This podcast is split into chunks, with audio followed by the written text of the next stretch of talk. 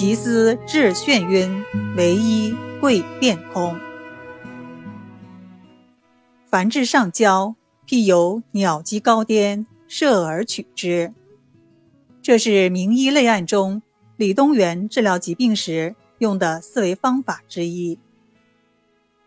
当时有一位年近七十的官员患病，正值春天，病人面目紫红，像饮醉酒一样，痰粘稠，时时眩晕，像浮在云中，而且右眼视物不清。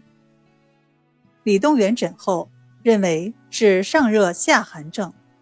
想用寒凉的药物进行治疗，但是考虑到病人年高体弱，怕出问题，就想起学医时老师张元素对他说过的话：“上焦的疾病就像群鸟聚集在山顶上一样，要用射箭的方法才能取到。”于是他就在病人头部的两眉处用针点刺二十余下。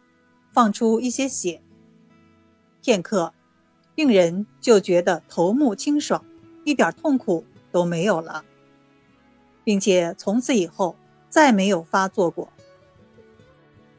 可见，人毕竟是自然的产物，自然界的道理也是人体的道理。